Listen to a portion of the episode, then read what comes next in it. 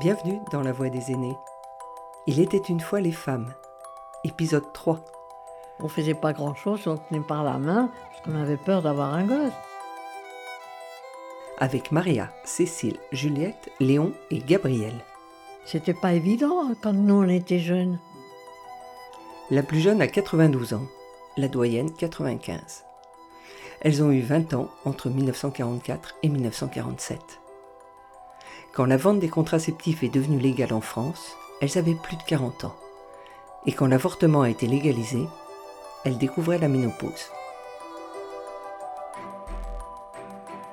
Vous savez, quand on a été jeune, on ne parlait pas d'avortement, nous autres. hein. On ne parlait déjà pas de... con- De quoi? Contraception. On n'en parlait pas? On ne parlait pas de ça. Vous savez, à ce moment-là, j'étais encore euh, assez innocente de ces choses. Parce qu'on nous avait jamais appris à l'école comment on faisait les enfants. Alors j'ai eu ma fille comme ça. Mais sinon, je ne l'aurais pas eu. Je tenais pas tellement avoir d'enfants. C'est terrible, mais on nous avait pas éduqués comme il faut. Moi, je me souviens que quand on était jeunes, euh, on faisait pas grand-chose, on tenait par la main, parce qu'on avait peur d'avoir un gosse. C'était pas évident hein, quand nous on était jeunes. Il y avait que l'abstinence, autrement, euh, le risque était grand. Hein. On badinait pas avec ça. hein. Et ma petite cousine, elle, euh, elle est sortie avec un garçon qui lui a fait un gosse. Ça a été un drame un drame épouvantable parce que d'abord on l'a caché, on a essayé de le mettre ailleurs, de le, le laisser chez des gens qui le gardaient ou des trucs comme ça. La fille a été déshonorée parce que lui était un coureur, lui c'était un sale type. Et la fille a été complètement sacrifiée par sa famille. Moi je suis intervenue très souvent, hein. je m'en suis vraiment mêlée parce que c'est ignoble, cette pauvre fille. Bon, ils sont coupables tous les deux. Si vous voulez une culpabilité, ils le sont tous les deux. Pourquoi est-ce que tout le monde se rejette sur la femme? On a fichu complètement sa vie en l'air à ma petite cousine.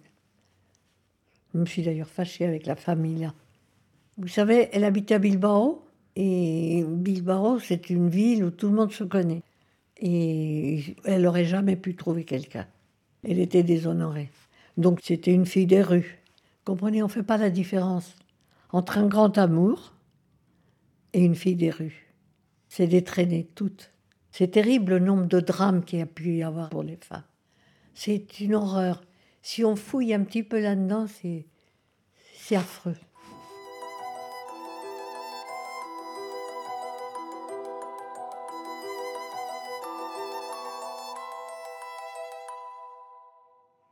Je me rappelle d'une, elle s'appelait Élise, c'était une grecque. Et un jour, vous voyez, je la vois arriver à l'église avec un petit ventre rond. Alors, ma première action, j'ai pas pensé qu'elle pouvait enceinte. J'ai dit, mon Dieu, qu'est-ce qu'elle a Elle a une maladie, quelque chose. Attention, j'avais peut-être 11 ou 12 ans, je n'avais pas plus. Et puis, quelques temps après, quand elle s'est mariée, elle avait le ventre bien rond. Ça, je me souviens de son mariage. On était allés tout à son mariage. Elle avait bien rond. Et puis après, ils en ont eu quatre ou cinq de gosses. Voilà. Le problème qu'on avait, c'est qu'à l'époque, euh, la femme n'avait pas de moyens pour se défendre. On n'avait pas les piges, tout ça. Maintenant, la femme a un enfant quand elle le veut. Et nous, à notre époque, c'était pas pareil. Il fallait qu'on fasse attention, terriblement attention. Je ne vais pas vous faire un dessin. Je vous dis l'expression que disaient les personnes âgées il faut vider le sac comme les charbonniers. J'ai été longue à le comprendre. On faisait attention, on avait des dates à respecter. Et puis, comme je vous dis, euh, l'expression que les vieux utilisaient, il faut vider le sac. L'homme se retirait avant. Alors, c'était un problème. J'avoue, moi, ça m'a pas trop touché parce que j'ai eu quatre enfants, alors vous voyez. Moi, j'avais repris le travail. Et je me suis trouvée enceinte et ça m'embêtait. Parce que les femmes enceintes, ils les aimaient pas beaucoup au travail, vous savez. J'avais 33 ans, il avait 10 ans d'écart, il a toujours 10 ans d'écart avec son frère aîné. Ah, j'étais pas contente. Et mon mari ne m'aurait jamais autorisé, parce qu'il me dit c'est un crime.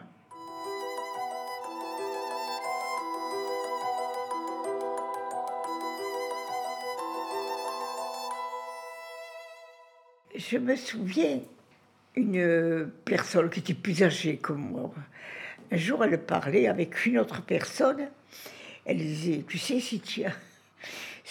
des fois quand j'y pense, j'en ris. Si tu sens que tu es enceinte, que tu n'as pas tes règles, avec une aiguille à tricoter, tu mets l'aiguille à tricoter, tu tournes, tu tournes, tu tournes jusqu'à ce que le sang arrive. Je dis, elle est folle cette femme.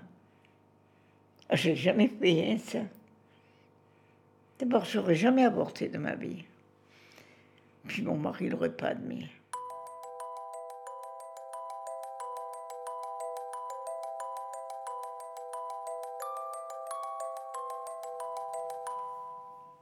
J'étais jeune, un jour à Pâques, je me rappelle, toute la famille était réunie.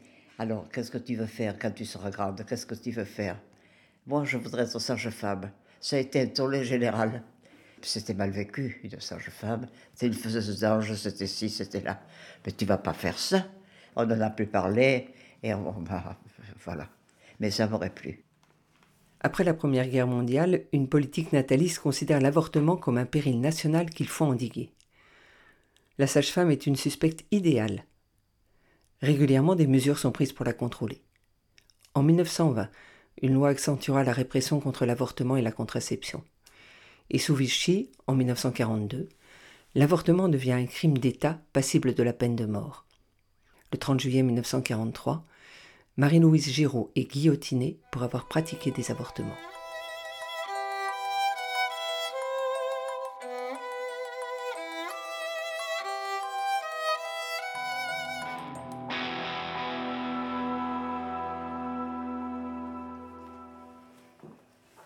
Bon, elles sont battues longtemps pour l'avortement. On me rappelle quand ils faisaient les manifestations, c'est tout. Nous, on ne les suivait pas parce que c'était pas notre problème.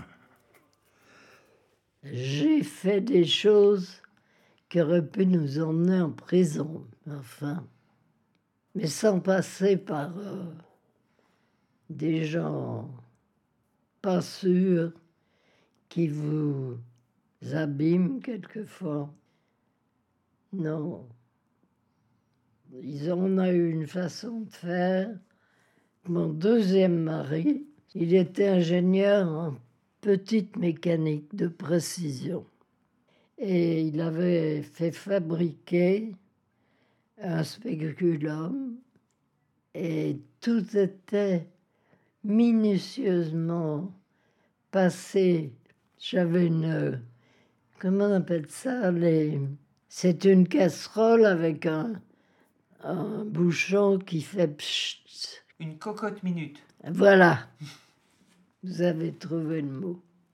Alors tout était passé à la cocotte minute, donc complètement stérilisé. Tant qu'il n'y a pas eu la pilule, vous vous rendez compte avant ce qu'il fallait faire pour pas avoir d'enfants si on n'en voulait pas.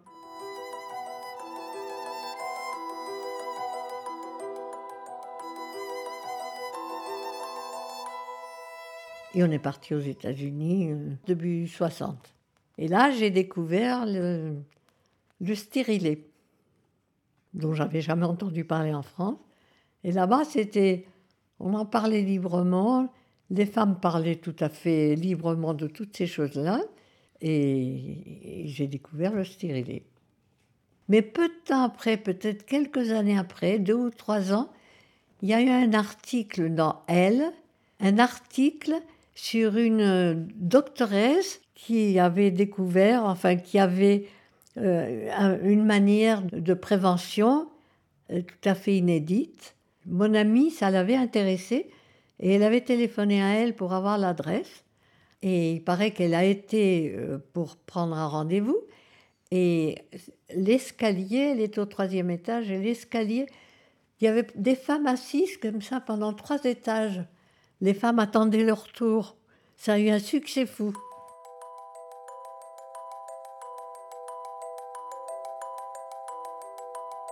Qu'est-ce que les femmes ont souffert dans le monde avec cette incompréhension et cette rigidité?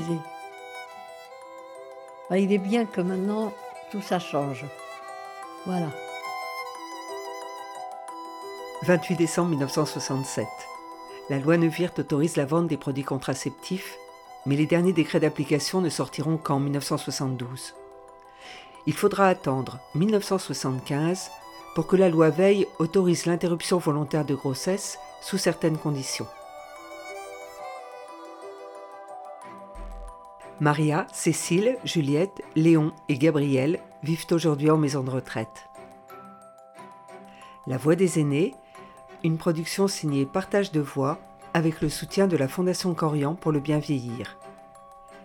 Réalisation Sophie Pillot, Michel Créis, Agnès Maton. Musique David Gubitsch.